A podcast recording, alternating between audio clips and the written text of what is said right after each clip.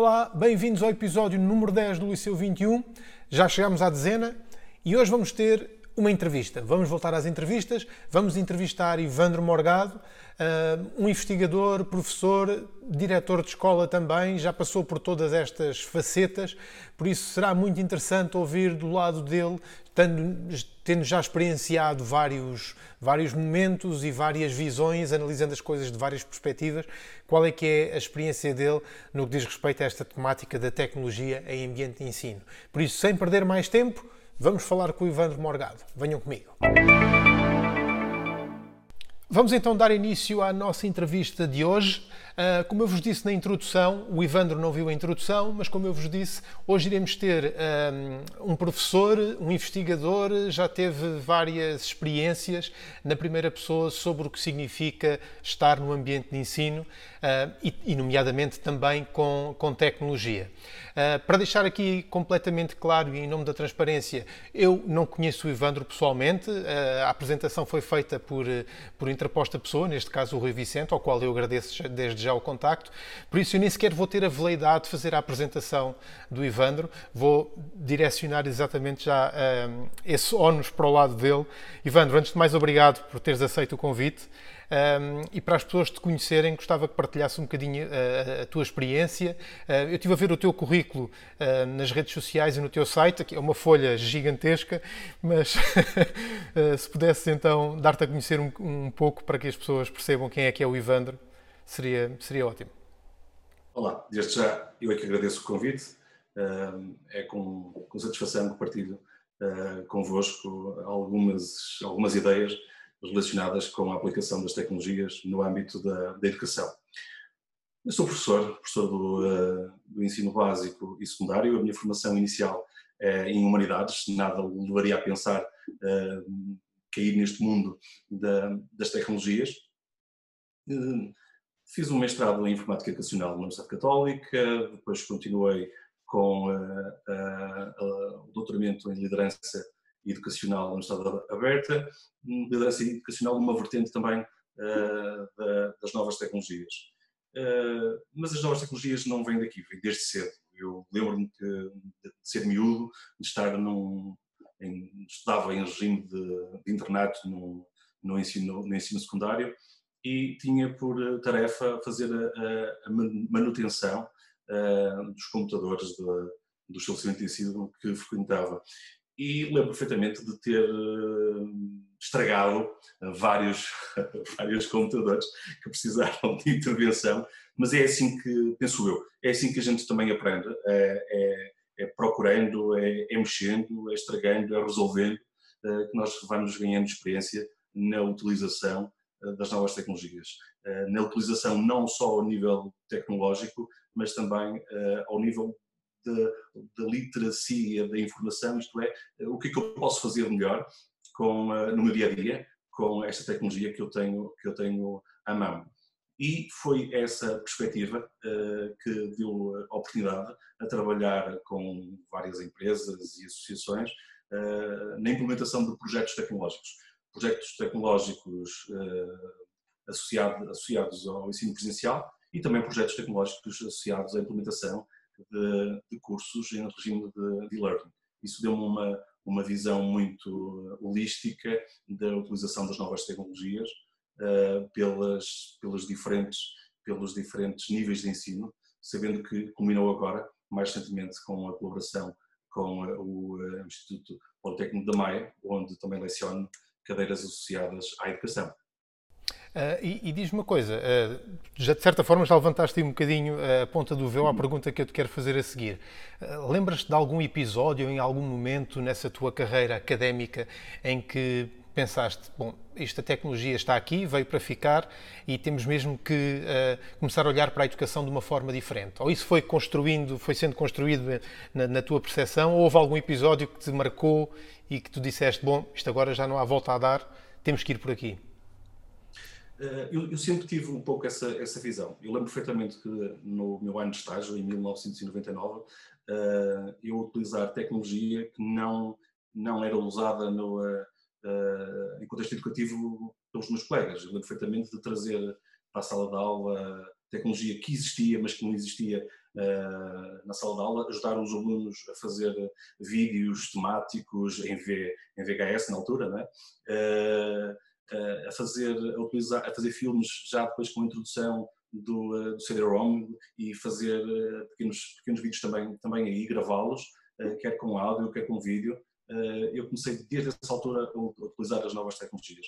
Contudo, foi ali entre 2005 e 2008 que coincidiu também com a minha entrada no, mestrado da Universidade Católica de Informática Educacional, que eu tive, eh, eu já tinha, mas aí consegui cimentar um, essa visão da importância das novas tecnologias da, na educação. Foi nessa altura também que começaram a eclodir o, uh, os primeiros cursos em regime de learning, também na formação de, de professores, uh, e eu estive aí também uh, na, na catapultação também de, dessas novas experiências para, para, para, para os professores.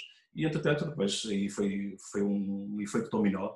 Lembro-me que coincidiu também nessa altura que uh, os colégios começaram, as escolas, principalmente as escolas privadas, antes do próprio Ministério da Educação uh, avançar para, para programas mais ambiciosos, de, de, de, colégios perceberem que havia essa mudança e pedirem uh, às empresas de tecnologia, que na altura até nem havia muitas que estivessem dedicadas à educação, e pedirem às, às empresas tecnológicas eh, para implementar projetos de, implementação de computadores, de, de, de mesas eh, interativas, de, de quadros interativos, de visualizadores, de softwares, e uh, eu fiz parte da equipa que ajudou a implementar muitos desses projetos em escolas, em escolas privadas nessa altura.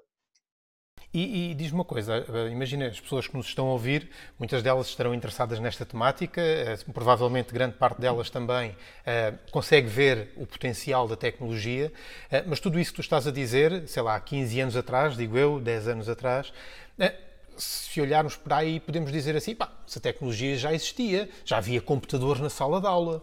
O que é que achas que é de diferente para, esse, para a abordagem da tecnologia nesse sentido? Já existiam computadores na sala de aula para aquilo que é a tendência de hoje. O que é que achas que há aqui de diferente e que deve ser uh, potenciado um, eh, em termos de paradigma novo de ensino? O computador existia, eh, mas existia como uma uma, uma plataforma de, de, simples acesso à informação. É? Usava-se na altura o computador uh, muito para, para pesquisa, para fazer trabalhos e não se usava muito para, para além disso. E a partir desse momento uh, o contexto de sala de aula evoluiu. Uh, Percebeu-se que a sala de aula poderia deixar de ser unicamente aquelas quatro paredes em que se que, vi, que viam, as paredes que viam o que acontecia entre alunos e, e professor, sabendo que o professor na altura era o, eh, o ator principal deste processo educativo, Uh, e aí começou-se a ver que o ensino podia ser ubíquo, isto é, podia acontecer em qualquer lado, a qualquer hora, uh, ou podemos chamar também o conceito de ensino distribuído. Percebeu-se que com as plataformas existentes, muitas delas de, que adivinham de, de, do e-learning. Estamos a falar de Moodle, estamos a falar de Blackboard, estamos a falar de, de várias. Uh, os alunos podiam trabalhar, e eu lembro na altura já trabalhava assim, nós fazíamos um trabalho em contexto de sala de aula que incluíam também estas, estas plataformas, estes recursos informáticos. E uh, muitas das tarefas que os alunos uh, tinham para fazer um, eram repartidas no tempo e no espaço, isto é, os alunos, à medida, à medida das suas características, à medida de, que evoluindo a sua aprendizagem, iam uh, trabalhando, porque aquilo que eu uh, proporcionava podia ser feito uh, num intervalo, em casa, no autocarro, desde que houvesse conectividade. Esta é uma grande questão, a conectividade. Um, o ensino nessa altura começou-se a perceber que o ensino teria que ser mais distribuído e menos focado na sala de aula e só no, no professor. E aí veio a grande, a grande transformação. Para o professor utilizar estes recursos, esta tecnologia existente, mas que não estava na sala de aula, e a tecnologia, a tecnologia existente que estava fora da sala de aula e que o professor ainda não usava. Esta continua a ser um desafio também de hoje. Ok, pois era isso que é, na sequência do que estavas a dizer, era o, o que eu te ia perguntar a seguir. É o, o que é que tu achas, tendo já estado na, em vários papéis em todo esse ambiente, qual é que tu achas que é o principal ou principais desafios uh, para que este paradigma possa, possa seguir em frente com mais força? Uh, porque vai-se percebendo a vontade, mas uh, parece que ficamos sempre aqui neste, nesta aceleração em, em, em, no vácuo, no vazio, porque nunca arranca, não é? Ficamos aqui, é agora, é agora, mas afinal não é. é, é. Isto, isto tem a ver, é claro que há aqui contextos sociais e económicos que nós nos podemos aliar, como, como, como é óbvio. Mas uh, nós vimos no mesmo contexto, uh, que é o contexto português, excelentes projetos, excelentes projetos tecnológicos, uh, educativo-tecnológicos, a vingar e a funcionarem bastante bem. Eh, eu pude, eh, neste contexto de, de pandemia, eh, acompanhar várias escolas na sua resposta a este desafio que foi o terceiro período. E vi, dentro do, da minha própria casa também, nós temos aqui em casa seis escolas diferentes e, e acompanhei outros colegas também, modelos completamente diferentes. E estes modelos também estavam foram uma resposta àquilo que era o know-how que a própria uh, escola tinha até o momento. E quer queiramos ter, quer não, eu sei que uh, podes ter alguns posts, posts menos positivos, como vou dizer agora, está muito ligado à, ao tipo de, de liderança que as escolas têm. A liderança é muito importante. Isto, quando falo de liderança, não falo só dos diretores, dos presidentes, falo também das lideranças intermédias. E os professores também são líderes. Isto é, o tipo de liderança, o tipo de líder que nós temos na escola influencia muito o, um, o projeto educativo que existe. Que existe não só na perspectiva social, não só na, perspectiva pedagógica, mas também na perspectiva tecnológica. E se for uh, alguém com uma visão estratégica das tecnologias em contexto educativo e que compreenda as potencialidades, uh, as fragilidades uh, e o tipo de projeto que se deve implementar na escola, isto vai ser potenciador do projeto, facilitador do, do projeto. Porquê? Num primeiro momento, é importante que as lideranças consigam contextualizar. Isto é, para fomentar as, TIC nas, nas organizações educativas, é preciso, obviamente, no primeiro momento, entender o currículo como um processo flexível, multicultural, eh, eh, que relaciona os conteúdos, os objetivos, as estratégias, eh, de acordo com as necessidades que surgem ao longo, ao longo do ano, ao longo de vários anos, eh, eh, para que depois desta, desta contextualização se possa sensibilizar. Eh, porque temos de estar conscientes que o, o, o professor tende, neste processo, a reaparecer como um, um agente regenerador da atividade pedagógica. E, e esta descoberta reflete-se depois, rapidamente, na, no conceito de sala de aula que é implementado e, consequentemente, na concepção dos seus recursos didáticos, eh, tecnológico-didáticos. Sabendo que a tecnologia, há tecnologia uh, analógica e tecnologia digital. Estamos aqui a falar de tecnologia digital. Sabendo que muitas vezes a tecnologia não digital uh, também, também é importante. Isto que eu estava a dizer é fundamental para, para, para se poder apontar caminhos. Uh, perceber de que forma é que um, uh, eh, os recursos tecnológicos podem ser adotados nas rotinas existentes na sala de aula para que esses recursos podam, possam ser adaptados uh, às rotinas ou que exijam que as rotinas sejam transformadas, criando assim novas soluções ricas em diversidade de aprendizagem e que proporcionarão aos alunos uma educação mais uh, motivadora. Mais motivadora porquê? Fala-se muito que, que os, os, miúdos né, são, são nativos digitais, são pronto, este, este conceito. Eu, uh, uh, num, conceito, num, num, contexto de provocação, eu costumo dizer que são pseudo-nativos digitais. Isto porquê? Como dizia há pouco, uma coisa é falar da tecnologia outra coisa é falar de literacia digital, ou literacia tecnológica e literacia digital. Na prática, um, um, uma criança nasce a mexer em tecnologia, domina a tecnologia, mas muitas das vezes não sabe o que fazer com ela, o que produzir com ela. E para isso, mesmo que o professor seja tecnicamente, eh, tecnologicamente menos evoluído, tem esta capacidade, que é ajudar o aluno a, a, produzir mais e melhor com a tecnologia existente.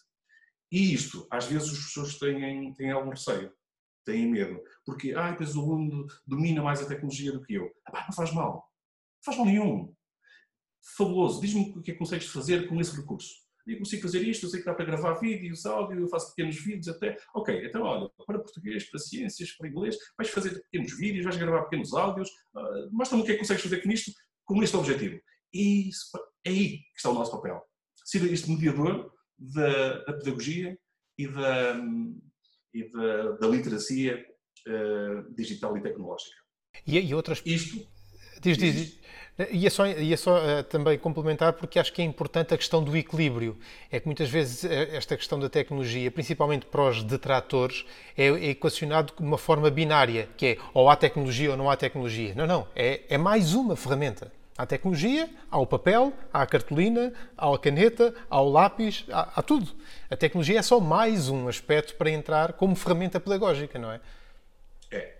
E isso é, é um princípio básico, ainda bem que, que falaste nisso, um, que os professores, quando se fala em projetos uh, tecnológicos, devem ter em conta, que é uh, a tecnologia digital é dentro das tecnologias existentes, seja o quadro de giz, seja o quadro branco, seja os, os, os materiais manipuláveis, uh, a tecnologia digital é mais um dos recursos que está à disposição.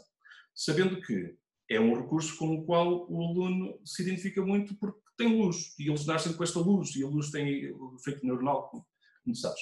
Uh, e uh, deve ser tido em conta e não descartado com medo. E deve ser incluído no, uh, no contexto aula. Nos projetos que já disseste que, que tiveste a oportunidade de trabalhar, um, quais foram os pontos principais, no teu, no, no, no, teu entendimento, que contribuíram para o sucesso da implementação dos projetos? Já deste aí uma ideia que tem a ver com a liderança, claro, uh, mas em aspectos práticos, de que forma é que poderias dar aí dois ou três exemplos uh, que ajudaram a concretizar um projeto que eh, desengane-se quem, quem, achar que esses projetos correm bem e ficam a funcionar ao fim de um ano. São coisas que demoram algum tempo a, a implementar. Eh, mas se pudesses dar dois ou três exemplos claro de coisas que correram bem claro que e que contribuíram sim, sim. para o sucesso do projeto. Eu vou falar um bocadinho do, eh, do, de pequenos projetos, pequenos, pequenos, pequenos grandes projetos que, que foram implementados em algumas escolas. Num primeiro momento, é muito importante fazer uma, uma diagnose fazer um levantamento de como é que está o estado da arte a nível tecnológico de infraestruturas na própria escola, como é que está o estado da arte ao nível do domínio das tecnologias, quer seja pela direção, quer seja pelos serviços administrativos, quer seja pelos professores, quer seja pelos alunos, fazer uma diagnose. E só a partir desta diagnose é que nós podemos hum, desenhar o projeto no seu todo. E o projeto no seu todo não é desenhar a, a compra e barra venda de novas tecnologias. Não. É de a introdução, ou permite-me, a reintrodução, porque a tecnologia já existe, a reintrodução das, TIC na educação. E para isso, depois da diagnose, é preciso mostrar, mostrar e contextualizar o seu uso. Mostrar uh, exemplos que já existem, contextualizar como é que uh, estes exemplos podem ser introduzidos, atendendo, e atenção, vou sublinhar isto, atendendo à cultura específica da instituição, do pessoal docente, do pessoal docente, da direção, da comunidade. Porque aquilo que pode funcionar muito bem para uns pode não funcionar muito bem para outros. Nomeadamente no que diz respeito ao tempo, ao tempo de implementação de um projeto. à formação contínua. E é uma coisa que é tão importante ou mais do que todas as outras, que é ao acompanhamento do processo de transformação. Isto é fundamental para dar segurança. Mas já lá vou. Portanto, depois de mostrar e de contextualizar o uso, é importante identificar também uh, os conteúdos e as competências a desenvolver para adequar as estratégias e os recursos uh, para aquele público-alvo em particular. Procurar também a transversalidade dos conteúdos para se realizarem em contexto uh, das diferentes disciplinas, áreas de conteúdo, favorecer a interação a reflexão e a partilha entre, entre docentes, entre docentes, com a direção e com a supervisão, uh, que faz parte das estruturas da, da escola, e este, este, este, este ciclo iterativo que é implementação, interação, reflexão, partilha, rever outra vez o projeto, este, este, este circuito é fundamental e tem que, tem, que haver, tem que haver este cuidado de garantir que, que ele acontece. E isso é um trabalho Depois... em equipa, isso, desculpa só interromper, isso é um trabalho em equipa também isso. que as pessoas não estavam habituadas a ter. Eu não sou professor, uhum. mas do pouco me vou percebendo, o ensino tradicional era algo que já estava implementado e corria sobre rodas, havia reuniões, havia trabalho de equipa, mas não era dentro desse contexto que tu estás a dizer e que faz toda a diferença, não é? Aqui entra uma outra, uma outra questão e que tu uh, indiretamente tocaste agora que é em definir, em delimitar objetivos de curto, médio e longo prazo. Isto é, nós uh, não estávamos habituados, mesmo ao nível das novas tecnologias, e mesmo sem ser das novas tecnologias, em delimitar objetivos e depois, como tu disseste muito bem, ter momentos, ter uh, uh, informais, momentos informais até, para, para questionar o que é que está a acontecer, para simplificar aquilo que está a acontecer, porque às vezes é preciso simplificar, e no fundo de, para avaliar de uma forma sistémica uh, toda, todo, todo, todo este processo. E estes momentos têm que acontecer muito bem definidos naquilo que é um, o período de trabalho um, do professor, da direção, uh, do pessoal não docente, tem uma importância fundamental o pessoal não, o pessoal não docente, e às vezes a gente esquece disso, eh, e lembro perfeitamente de, de, dar formação também ao pessoal da docente, porque para um, uma tecnologia funcionar bem é, é preciso estar em boas condições. E aí o pessoal docente tem uma, um papel fundamental. E nós sabemos que, por exemplo, um videoprojetor que não tem uma boa manutenção uh, tem um, uma durabilidade muito, muito, muito pequena. Pois. Estavas a falar do, do, do pessoal um, auxiliar e não docente. Eu lembro no exemplo numa escola, uma escola com uma relativa dimensão, em que os quadros uh, interativos não funcionavam. Pá, isto nunca funcionavam e nunca funcionavam. Até que eles descobrissem o que era, eram os miúdos que iam ao, ao, ao quadro e desligavam ligeiramente o cabo de rede do quadro. Então, ligeiro, eu, aparentemente, uma pessoa olhava e ele estava a funcionar, mas não estava efetivamente a funcionar. E pronto, são aqueles pequenos pormenores que lá está o pessoal não docente, se calhar tem que estar com mais cuidado e tem que haver formação nesse sentido. É, eu lembro perfeitamente de dar, de dar formação e explicar o que era um cabo USB e para que é que servia, um RJ para que é que servia uh, e uh, o material informático que, que, existia e como é que se, era importante fazer essa manutenção preventiva. E eles têm um fator fundamental nisso, fundamental. É, em tudo isso que tu estavas a dizer, isto para mim já é um chavão, eu acho que tenho dito em quase todos os, os vídeos, mas é algo que fica aqui constantemente a, a, a iluminar o cérebro, que tudo isto que nós aqui estamos a discutir é para alterar. Hum, a, não sei se é o, estou sempre a usar o nome paradigma, mas não é bem paradigma. É que antes o foco do ensino tradicional era no ensino. E o que se pretende agora é que o foco seja na aprendizagem e não no ensino. Não sei o que, se achas que isto é, é só um chavão. Tal e qual, tal e qual. Isso vê-se, eh, eu tenho aqui em casa, eh, eh, desde um miúdo com 7 anos e e com 12 e com 13, e cada vez mais vemos isso. Os professores e, sobretudo, aqueles que já fizeram, já tiveram no seu percurso formativo universitário a presença das novas tecnologias, muito esse, esse conceito. Já pedem tarefas em que, exige, em que se exige muito uma coisa que é exigido também agora aos professores. É uma coisa chamada autonomia. Autonomia. Autonomia para implementar projetos, porque o projeto não tem que ser só da escola, pode ser um projeto de uma disciplina, de uma turma, não é? Daí os domínios da autonomia curricular, uh, um projeto de uma turma, de várias turmas, de uma escola, e um projeto em que o professor é autónomo, os alunos devem ser autónomos e devem uh, procurar o conhecimento. Está cientificamente comprovado que quando nós procuramos o conhecimento, o conhecimento fica de uma forma mais duradoura de quando o ensino é puramente debitado uh, e depois nós também temos que debitar num momento avaliativo, que é algo que também está a mudar, o paradigma da avaliação.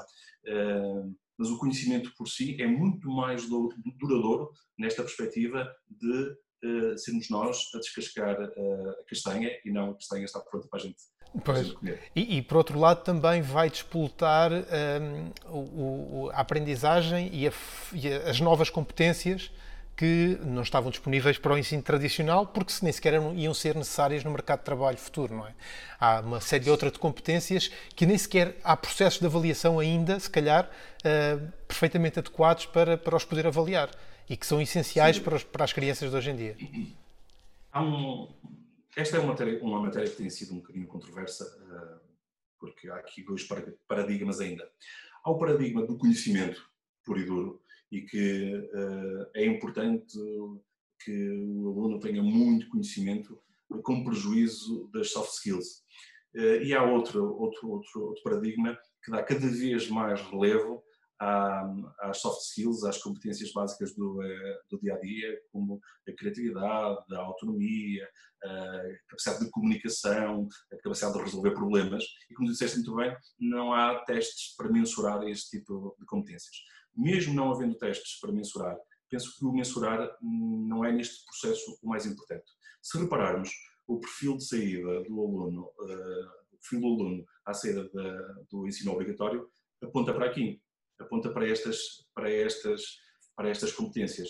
Uh, portanto, ao mesmo tempo uh, que nós estamos a trabalhar o conhecimento, devemos ter presente no processo sempre estas pequenas competências, mas que são vitais, sobretudo são competências que o mercado de trabalho exige hoje e que vai exigir amanhã cada vez mais.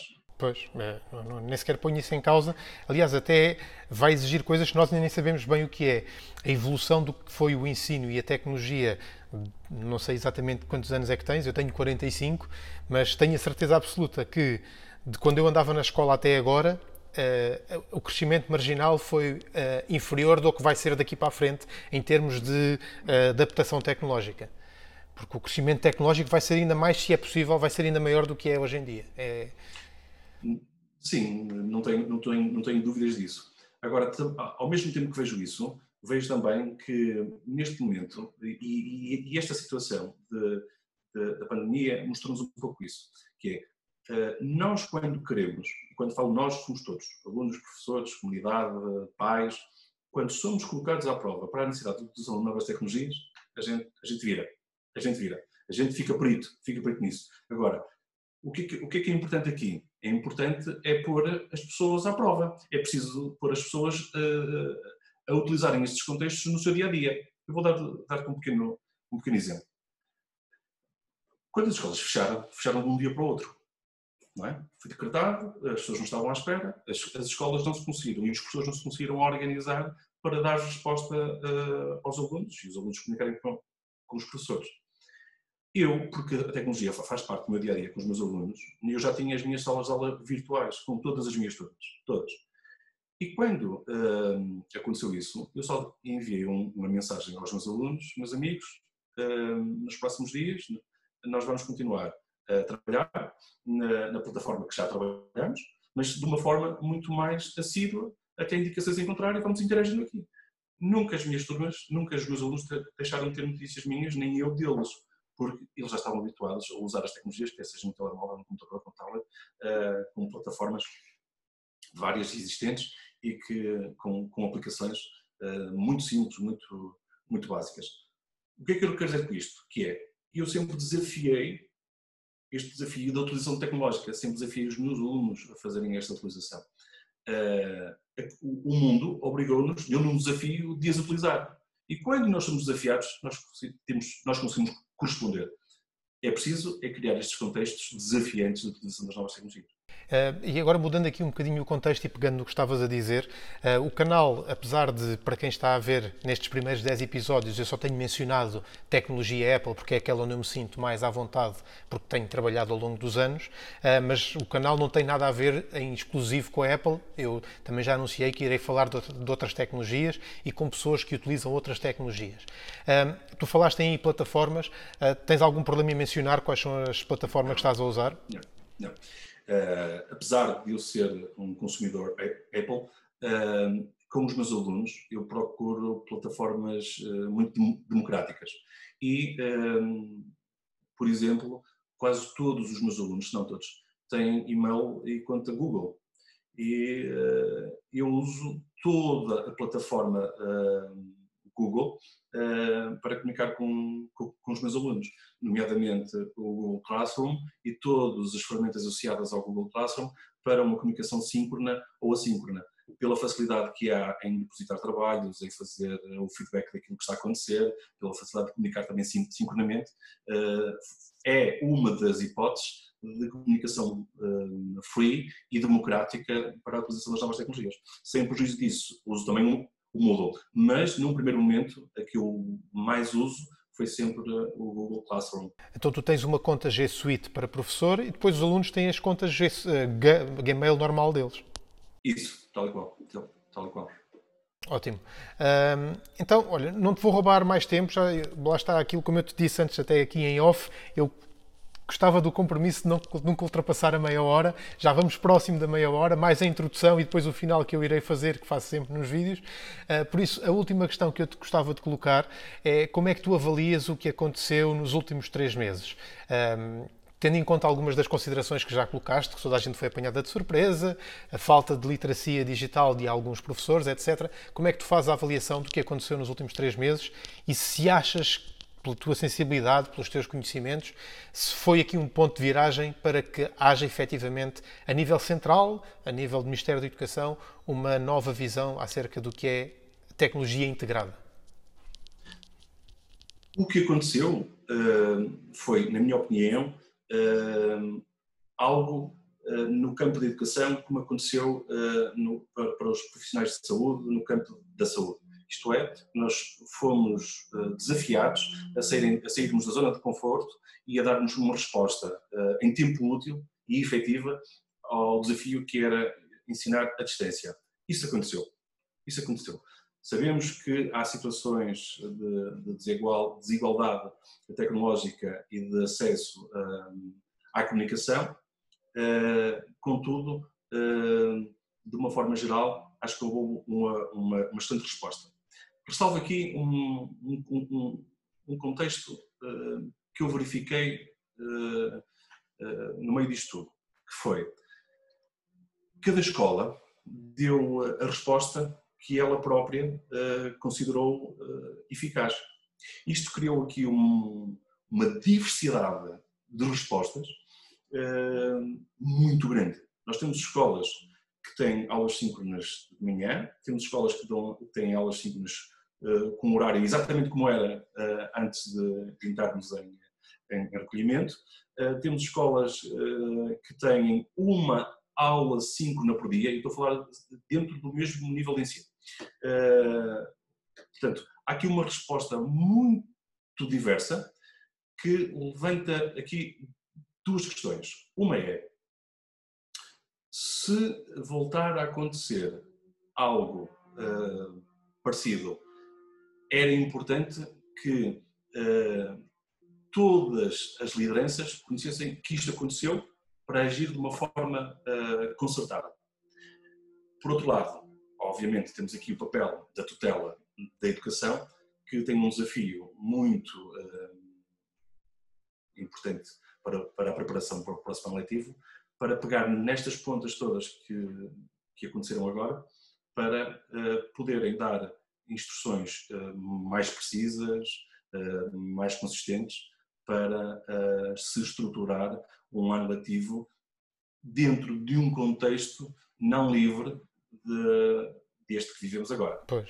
É, aqui a questão vai, é, é, vamos sempre dar ao mesmo, que é a questão financeira de conseguir dotar toda a gente uh, de, de, uma ferramenta, independentemente do seu nível social, do seu acesso ou não a um dispositivo, mas conseguir nivelar toda a gente com acesso à informação. Isso talvez seja o principal desafio. Uh, que, sim, mas, sim, mas, ao mesmo tempo que é o principal, é o mais fácil, é basta haver dinheiro, esse fica resolvido. Depois é tudo, vem tudo o resto, não é? Sim, sim, sim. Vem sim, tudo sim. o resto. É, é, é exatamente isso. Portanto, penso que há aqui vários níveis dentro deste desafio. Um é o desafio tecnológico, do acesso à tecnologia, do acesso aos, comunicar, aos, aos, aos canais de comunicação, e depois há o desafio pedagógico. Pronto aí vai haver estes dois níveis que vão, que, que vão suceder uh, a par. ao longo, ao longo dos, dos, próximos tempos. Uh, Ivan. Agora, uma coisa, deixa-me deixa só terminar, uh, só para terminar este, este raciocínio. Uma coisa, uma coisa eu tenho a certeza, é que a sociedade como nós a conhecemos está, uh, está a mudar a um ritmo cada vez mais acelerado, uh, em que a tecnologia, ou melhor, assente cada vez mais em tecnologia. E que nós, e nenhum ator uh, no âmbito da educação, pode, consegue ficar indiferente a isto. Pois. E nem, nem interessa entrar na discussão se é bom ou se é mau. Ela está aí, Sim. não se vai embora Sim. e vai ficar, por não. isso não, não vale. É por aí. É, não é? É por aí. Meu caro, muito obrigado pelo teu tempo. Uh, foi extremamente interessante, foi muito, muito, muito útil ouvir aqui a tua experiência.